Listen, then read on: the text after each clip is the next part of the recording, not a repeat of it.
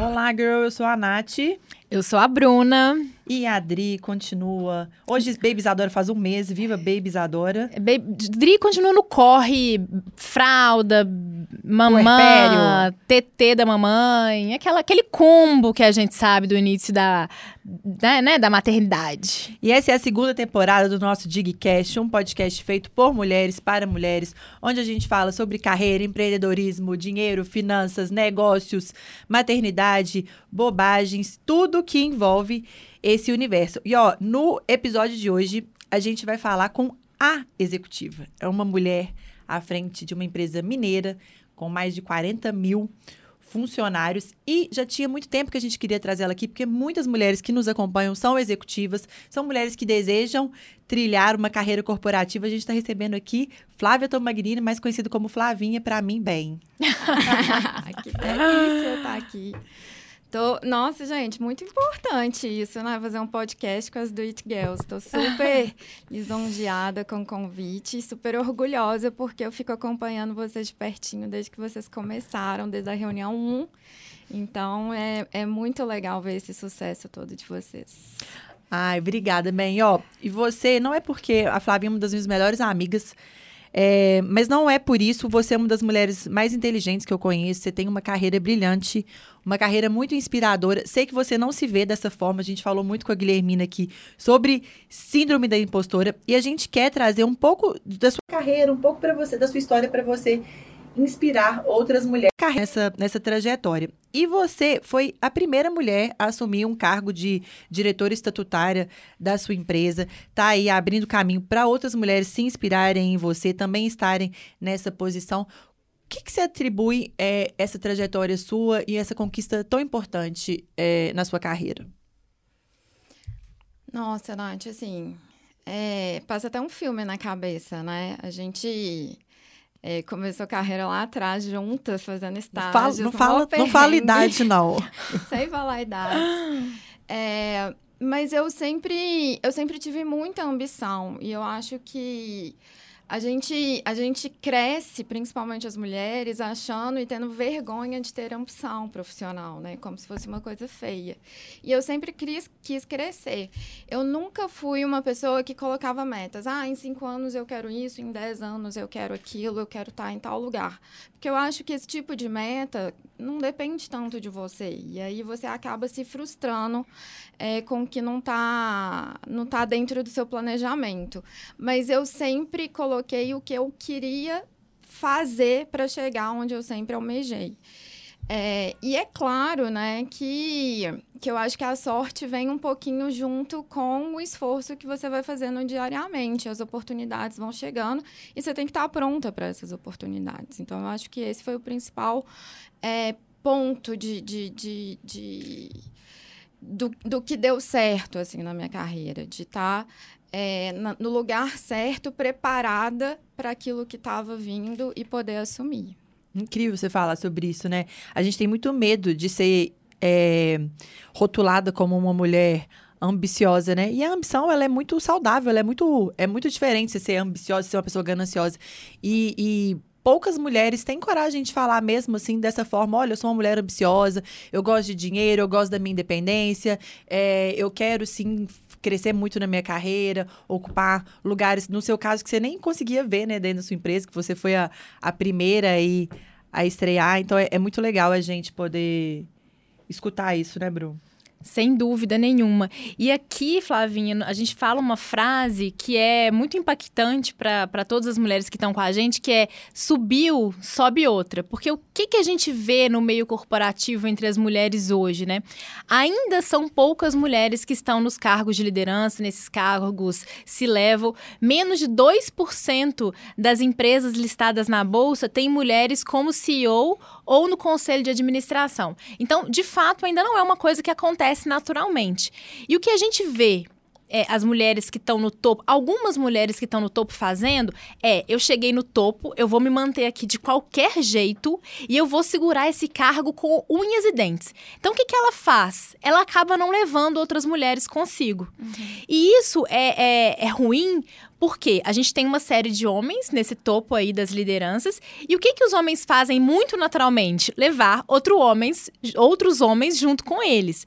Então a gente, a gente até entende, né, que foi tão difícil para aquela mulher chegar ali. Ela teve que travar tantas batalhas com o ambiente, com ela mesma, com as pessoas que estavam ali, que ela fala: ah, não, agora eu cheguei. Então daqui ninguém me tira. É. E o que elas precisam entender é que quanto mais mulheres estiverem no topo junto com ela, melhor vai ser para todo mundo. Vai ser melhor para ela mesma, que vai ter pessoas próximas a ela ali que, que a entendem. Vai ser melhor para a empresa, porque a gente sabe que a diversidade de gênero, todos os tipos de diversidade, né, elas trazem inovação. Uhum. Vai ser melhor para as mulheres que estão ali embaixo dela, que vão subir. E vai ser melhor para os homens também, porque quando eles passam a conviver com mulheres líderes, eles veem que é muito complementar. Exatamente. A liderança da mulher e a liderança do homem, elas são complementares. Aqui a gente fala muito isso, né? Que a gente não quer estar é, sem os homens, a gente quer estar ao lado deles. A gente quer equidade de gênero para que mulheres e homens tenham possibilidade de chegar lá da mesma forma.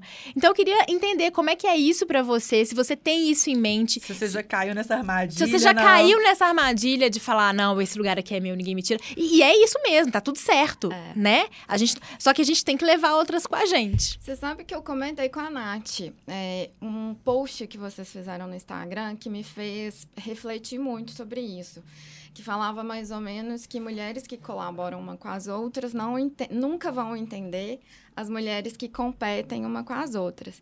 E eu falei, Nath, eu entendo, sabe por quê? Porque eu já fui essa mulher. Uhum. Porque eu acho que a gente cai em uma outra armadilha é, que a sociedade acaba trazendo para a gente, que é o seguinte: como ainda é muito raro, né? Igual você falou, 2% das mulheres chegam nessas posições você tende a achar que você é muito especial por estar ali. Uhum. E você quer é, continuar com aquela, com aquela percepção que é, eu tô aqui só por minha meritocracia. Então, assim, se outras mulheres querem chegar aqui, elas também precisam passar pelo mesmo percurso.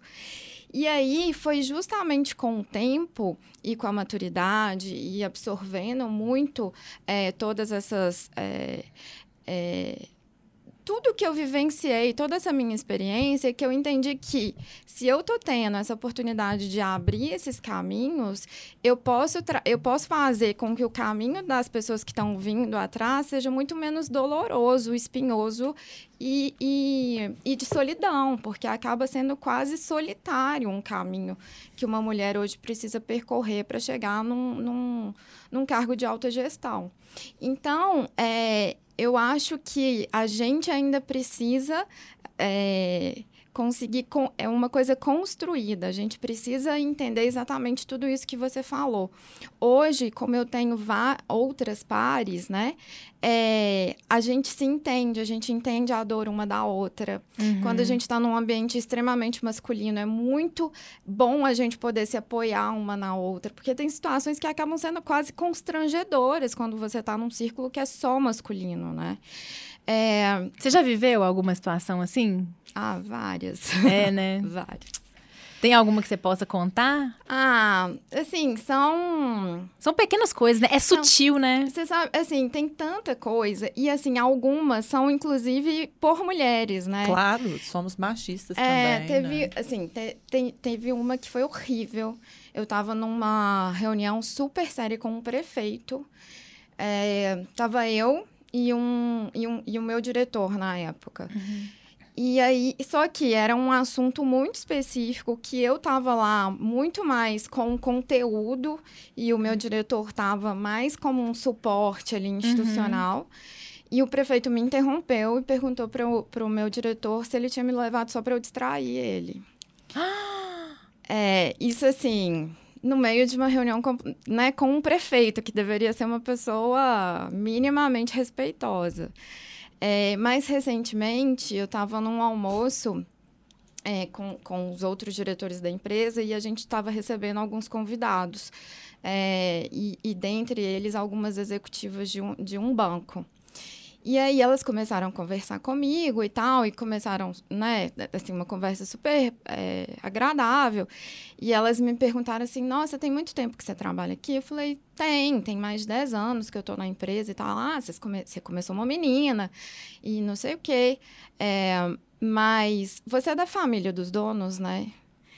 Isso vindo de uma mulher, assim, não, ela a, a questão da minha competência era ela a não última consegue enxergar, alternativa. né? É, é. Incrível isso. Então é sempre essas sutilezas, assim, que você tem que ficar o tempo todo Que a gente acha provando. sutileza, mas que não é, Que não né? é. Não é, não é nada sutil isso, É. pelo contrário. É, no- quando eu falo sutil, eu acho que é assim, a gente tem que começar a prestar atenção pra gente perceber. Porque senão, passa despercebido, porque a gente vive tanto nesse mundo é, patriarcal que já coloca algumas imposições pra gente, que se a gente não tá muito atento, acaba passando. Eu digo sutileza nesse sentido, Ou então a sabe? gente deixa passar, né? A gente prefere deixar passar, porque... Ou isso. Em algumas vezes você tem até que deixar passar, né? Porque Sim. o ambiente não permite nem que você é, problematize, né? Então tem a hora que você precisa problematizar, tem a hora que você tem que fingir é, que você não entendeu e vida que segue, e aí vai. Mas a gente precisa cada vez mais falar sobre isso para as pessoas começarem a se tocar,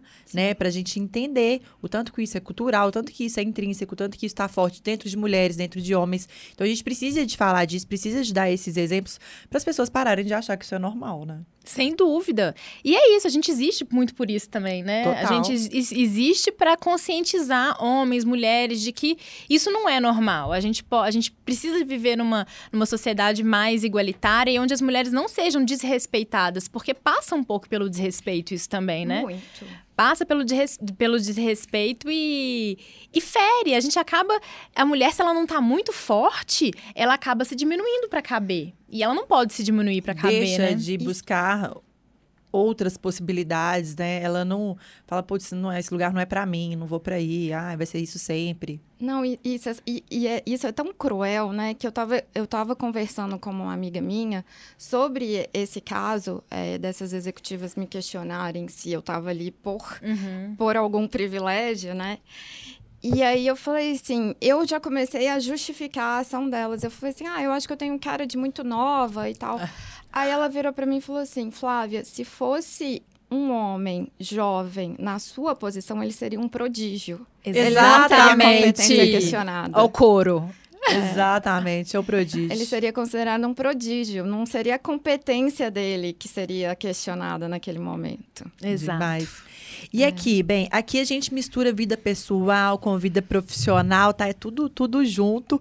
Então a gente vai voltar em assuntos sem ser, mas agora eu quero falar de um assunto aqui que a gente gosta muito de é, trazer essa, essa pauta também. E eu trouxe até uma cola aqui, porque ontem eu li uma entrevista que me casou muito com o que a gente. é, eu lembrei muito de você e eu até trouxe aqui porque ontem saiu uma entrevista da Jennifer Aniston, ela saiu na capa de uma revista, a Eterna Rachel de Friends, não sei se a galera que escuta da nossa idade vai saber, né, mas a galera mais nova e tal. Musa Master e a frase na capa da revista, ela não tem que esconder nada nessa altura. E aí, uma das partes da entrevista dela que mais me marcou foi ela revelando que durante anos ela tentou engravidar. Ela sofreu muito com isso. Ela sofreu muito porque ela escondia isso da, da imprensa. E, e, a, e a imprensa inventava as próprias versões sobre ela não querer ter filho, né? E casada com, com o Brad Pitt na época. Enfim, depois ela teve um outro marido. E aí que a imprensa inventava as próprias versões, com narrativas que são muito perversas para mulheres, né? Que ela era uma mulher muito egoísta, de não querer ter filho, que ela só se importava com carreira, que o marido dela tinha largado ela porque ela não conseguia dar um filho para ele. E você é uma das minhas melhores amigas e eu posso falar isso aqui abertamente, você já me deu essa liberdade, sobre você não querer ser mãe, né? E como que isso é para você? Isso é um peso? Isso na sua carreira corporativa, é, você tem essa cobrança? Como que as pessoas veem isso, essa decisão sua? Então, é, é uma coisa assim que, que para eu entender que eu não queria ser mãe, eu precisei de muito tempo e muita terapia. Porque eu acho que a gente nasce já com esse estigma, é, na, na, isso para quem de fato não quer, mas que você precisa ser mãe para ser uma mulher completa. Hum. E eu acho que a Jennifer, eu via um pouco dessa, dessa entrevista com ela, e ela fala exatamente isso, assim, é, as mulheres que não têm filho parece que de alguma forma são, são vistas como ou incompletas, ou loucas, ou tristes, é, é, é, quase que uma, uma obrigação que nos imputa afronta, assim né? que a gente nasce, né? uhum. né? Porque já colocam na nossa cabeça lá desde pequenininha. E eu é, fiquei por muito tempo... Por, primeiro, eu tinha muito assim, nossa, eu adoro criança, é, então eu quero ser mãe. Depois eu comecei a perceber que eu adoro criança e eu não queria, e o desejo de ter uma criança minha não vinha. Só que, por outro lado, eu não conseguia assumir isso socialmente. Assim, é, é, é uma coisa até muito louca, porque eu custei a, a conseguir, é, talvez para vocês, que são minhas melhores amigas, eu já tinha falado de alguma forma, mas eu custei a conseguir assumir isso é, publicamente, que era uma decisão minha, muito por medo de, de como que a sociedade ia me julgar. E aí, isso é tão, assim, é tão, é tão pesado, tão pesado, que, cara, eu tava num, num relacionamento que já tava falido há muito tempo, que eu já não tava feliz, e eu tinha medo de terminar, porque eu tinha medo se eu queria ou não ser mãe, e como que seria dali pra frente. Então, assim, como isso é cruel com a mulher, Nossa. né? Nossa, meu Deus, assim, é. eu não consigo nem a gente bate muito nessa tecla aqui também, né, Nath? Que a mulher ela tem que ser o que ela quiser. E, e ser mãe é uma atitude muito responsável, assim. Existem muitas mulheres que são mães que vão no fluxo, né? Que vão no fluxo. E assim, a gente está falando aqui de uma, de uma minoria, né? Nós estamos dentro de uma bolha, muito bolha, onde a gente consegue debater sobre isso. E ainda existem mulheres que isso está tão intrínseco que elas nem pensam sobre isso. E aí elas são mães no, no fluxo da vida de uma forma bem natural. Com relacionamentos falidos. Com relacionamentos falidos, falidos, abusivos. E as crianças acabam crescendo ali num ambiente até. É, né, claro que a gente não pode julgar o ambiente, mas até um ambiente um pouco hostil, assim, né? Então eu acho que a gente falar sobre isso é, né? muito, é, é muito importante. Assim, até eu, no meu, na minha perspectiva, é, eu hoje e assim, é uma coisa que eu acho que a gente pode vir a mudar de ideia. Não estou falando que nunca vou querer ser mãe. Mas claro. eu hoje, a minha decisão é, eu estou muito feliz, muito completa com o que eu sou. É, e eu não, me, eu não vejo uma criança cabendo na minha vida é, da forma como eu anseio que a minha vida seja. Mas isso que você está falando é super importante, porque eu acho assim: é, as mulheres não necessariamente é, nasceram para ser mães, e a gente tem casos em que as mulheres serem mães, elas vão ser mães ruins. É, eu, eu tenho essa experiência, eu tive uma mãe ruim. Uhum. Então, assim, até isso a gente precisa, a gente precisa ponderar, falar. falar, sabe? Porque é tão a mulher precisa ser mãe? Não. É, para quê? Vai colocar uma criança no mundo para sofrer? É, para para né? A gente a gente coloca as mães lá num pedestal, a gente quase santifica essa imagem da mãe e muitas vezes a gente não pensa em todas as consequências é, do que, que a gente está impondo para a mulher e para a criança. É, um, uma depressão, uma tristeza profunda, a criança na, é, sendo criada num ambiente tóxico, num ambiente violento. Então, uhum. tudo isso eu acho que precisa ser mais falado. E uhum. a gente só ouve, né? Ah, a maternidade é sagrada, a maternidade é maravilhosa. E não é, né? A gente uhum. tem. Eu acho linda a maternidade, eu fico babando em todos os, os, meus sobrinhos emprestados, mas eu acho que precisa ser uma escolha consciente é, e muito bem pensada e estruturada. Ô, Flavinha, minha irmã tá grávida, né? E aí ela me falou, ontem ela, tá, ela me ligou, ela falou: Olha, eu vou te falar muito a verdade. Agora que eu fiquei grávida, que eu entrei nesse universo de mães, eu, eu tô um pouco confusa, porque antes a maternidade era a coisa mais linda do mundo. Agora tudo que eu vejo é falando que a maternidade é difícil, que a maternidade é desafiadora, que você nunca mais vai dormir e que não fica achando que é tudo lindo. Então, assim, é, eu acho que agora, nesse, nesse. A gente já vem falando um pouco mais da realidade de uhum. ser mãe. Mas eu fico na dúvida se isso também é na nossa bolha, sabe? É, se a gente também não tem que reverberar essa, essa, essa conversa para que ela atinja mais pessoas, é. para que a gente entenda que porque a menina que tá lá na. A minha mãe mesmo, ela tem, uma, ela tem muitas funcionárias muito jovens e, e assim. que tem um poder aquisitivo um pouco mais baixo. E ela fala do tanto que ser mãe é considerado uma vitória para essas meninas. É quase assim. Sabe meu troféu? Que às vezes a gente ganha um pouco com. Falar, ah, meu trabalho e tal o filho, né, nesse, nessa, nesse contexto, ele tem essa, essa ele faz esse papel, sabe? Olha só, eu dei certo, eu tive um filho. Mas você sabe que, assim, eu acho que a gente está vencendo esse obstáculo de trazer a maternidade real, que é muito importante, porque antes a gente idealizava a maternidade é, da propaganda da margarina. Mas eu acho que a gente ainda precisa reverberar que a mulher tem uma escolha. Porque Exato. eu acho que hoje a gente não fala sobre isso, sobre o fato da mulher poder ou não, se ela quiser ser mãe. Assim, é uhum. É sempre no sentido de: olha, você, quando for mãe, vai ser difícil, mas é verdade. é quando for, não é se você quiser. É ser. verdade. Eu acho que esse é o grande ponto. Assim. Legal. Não, é, a gente fala. É tão forte isso, né? Que tá desde os brinquedos que a gente dá para meninos e meninas. Tem um vídeo que a gente mostra, né, quando a gente faz o Digging Company, que ele é muito marcante, que é isso. É, eles pegam um menino, né, e põem uma roupa de menina. E dá para um voluntário brincar. Uhum. Todos os brinquedos, quando você coloca é, uma criança vestida de menina, são do cuidar, são do maternar. Então, eles dão uma boneca para ninar, eles dão ali uma, uma coisinha de casa e tal. E quando você coloca uma, um bebê com a roupa do menino, já instiga outro tipo de brinquedo. Aí eles já vão para brinquedos que instigam mais é, a lógica, Sim. a inteligência, brinquedos de montar, brinquedo com noções espaciais. Então, isso é muito forte desde sempre e a gente precisa estar tá muito atento é, a isso. E, e você falou sobre terapia, né? Então, assim, se conhecer é muito importante. A gente também tem que estar tá muito forte para a gente defender as nossas posições. Porque na hora que você recebe uma pergunta dessa, e aí? Ah, nossa, você já conquistou, e aí? E, e eu acredito que você deve receber muito desse, desse tipo de, de questionamento, né? E aí, vai, vai casar, vai ter é, filho? o tempo todo, né? Porque eu, eu acho que ainda tem mais essa, é, é, esse ponto de, de pressão que a gente sofre, assim, das mulheres que estão no mercado de trabalho ou empreendendo. É, é, tipo assim, você pode, tá? Você quer ser uma mulher de sucesso? Pode. Mas você também tem que dar conta da casa, você também tem que dar conta do filho.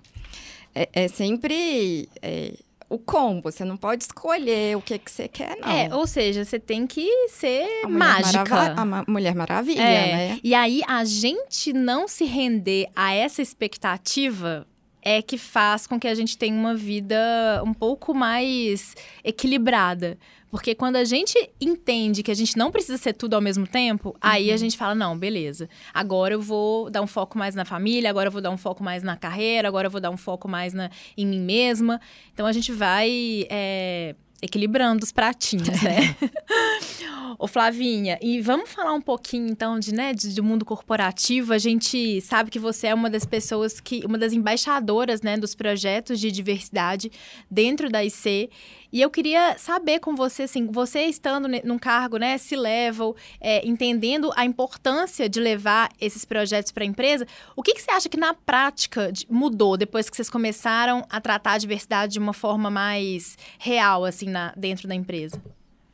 É, eu falo que não é nem tratar, assim, eu acho que e aí eu acho que é para todo mundo, assim, a gente precisa parar de tratar a diversidade como uma pauta social e entender que diversidade é uma pauta estratégica.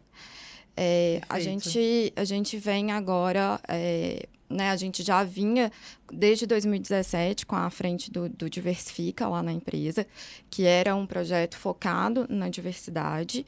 A gente veio amadurecendo muito o projeto e agora a gente vem é, para um novo patamar, que é incluir o projeto dentro do nosso programa de ISD. Uhum. É, porque a, a ICEA é uma empresa com 43 mil funcionários, é, espalhado por 11 cidades tanto na região Sudeste quanto na região Nordeste. É, e a gente abarca principalmente é, jovens no primeiro emprego e mulheres. 70% da nossa empresa são mulheres. E, igual a gente costuma falar muito lá, a empresa é uma empresa de gente, a gente não é uma empresa de máquina, a gente não é indústria. Uhum. Eu preciso que as pessoas se sintam bem. Para começar, eu preciso que elas se sintam acolhidas e felizes naquilo que elas estão fazendo, senão a empresa não, não consegue seguir, assim é, o índice de felicidade na minha empresa é fundamental para o meu resultado. E eu só vou ter isso se as pessoas se sentirem acolhidas. Então, é, a gente brinca, brinca não, né? A gente sempre falou muito isso. A IC, ela é naturalmente diversa, assim. A gente tem uma diversidade regional, a gente tem uma diversidade religiosa, é, uma diversidade de gênero, de orientação sexual, é, muito grande. Mas a gente precisa, e aí de forma estrutural, incluir essas pessoas para que a gente tenha equiparação de oportunidades. Então, é, é nisso que a gente está trabalhando. Porque é, a, a, a diversidade das pessoas é, gera uma diversidade de ideias que gera inovação. E é isso que eu quero no final. Então, as empresas têm que pensar que elas não estão fazendo isso porque ah, é legal, tá na moda, é bonitinho. Não, é porque isso traz resultados efetivos. Hoje, na nossa, é, na nossa diretoria, a gente tem pessoas pretas, a gente tem mulheres, a gente tem homossexuais e a empresa vem num crescimento ascendente. Assim, em dois anos a gente dobrou receita, dobrou EBITDA, dobrou a quantidade de funcionários. E claro que uma coisa está relacionada à outra, né? Uhum. São exatamente essa diversidade de ideias, essa, essa diversidade de, de, de pontos de vista que traz esse crescimento. Não, não tem fórmula mágica. E, e, é engraçado, é legal você falar isso, que a gente teve um encontro com a Grazi Mendes, com uma mulher que a gente admira muito, é, uma mulher negra, na, numa empresa de tecnologia, ela vem... Então, assim, ela, ela já é todas as sessões, né? Mulher, preta, em tecnologia. Então, assim, ela é incrível. E ela falando tanto que... É, ela falou assim, olha, falou assim, gente, é muito mais fácil a gente trabalhar com pares que sejam iguais a gente. Porque trabalhar com pessoas diferentes nos tiram da zona de conforto. Mas é aí que está o crescimento, né? É aí que está a, Esse a é inovação. É. É aí que faz você pensar diferente do que você sempre pensou. E é aí que está a chave de um crescimento. E você falou ISD, acredito que muita gente não sabe o que, que é essa sigla. É, esse também está sendo um tema muito tratado por empresas. É, grandes startups, mas é, aqui a gente tem muita mulher que nos que, que escuta a gente, que ainda está num ambiente de, de uma PME, de uma pequena e, e, média empresa. Conta para a gente de uma forma didática o que, que é essa sigla, o que, que ela representa hoje no mercado corporativo. Essa sigla né, é, é a abreviatura de três palavrinhas em inglês. Aqui no Brasil a gente fala ASG, que é o ambiental, é, o, o, social e a governança. E esse é um movimento que nasceu há alguns anos atrás e vem ganhando corpo, e aqui no Brasil é, mais recentemente, é, em que as empresas é, implantam isso na é, implantam essas pautas dentro das suas respectivas estratégias é, para se tornarem mais sustentáveis e mais sustentáveis nessas três áreas na área ambiental na área social e na área de governança e, e justamente é, porque a gente está passando por um movimento né, de um consumo mais consciente é, por, por parte do mercado consumidor. É, a gente está observando todas essas mudanças climáticas, esses desastres ambientais. Então, as empresas precisam entender que a, a, forma de produção delas precisa ser de uma forma regenerativa. Elas precisam garantir que a forma de produção e que o crescimento delas não comprometa a, a gera, as gerações futuras. Então, você implanta todas essas, é, essas é, esses três pilares dentro da sua estratégia, não como uma coisa apartada, para que todo o seu crescimento, todo o seu, o seu modo de a sua operação, a sua operacionalização seja de fato sustentável, seja ambientalmente sustentável, socialmente sustentável e que tenha uma, uma perenidade, uma integridade que vem da, da questão da governança. Nossa, muito legal. Ai, gente, a gente já está chegando no final do nosso Ai. podcast. Eu quero fazer uma pergunta para a gente caminhar aqui para o final, né, Bru?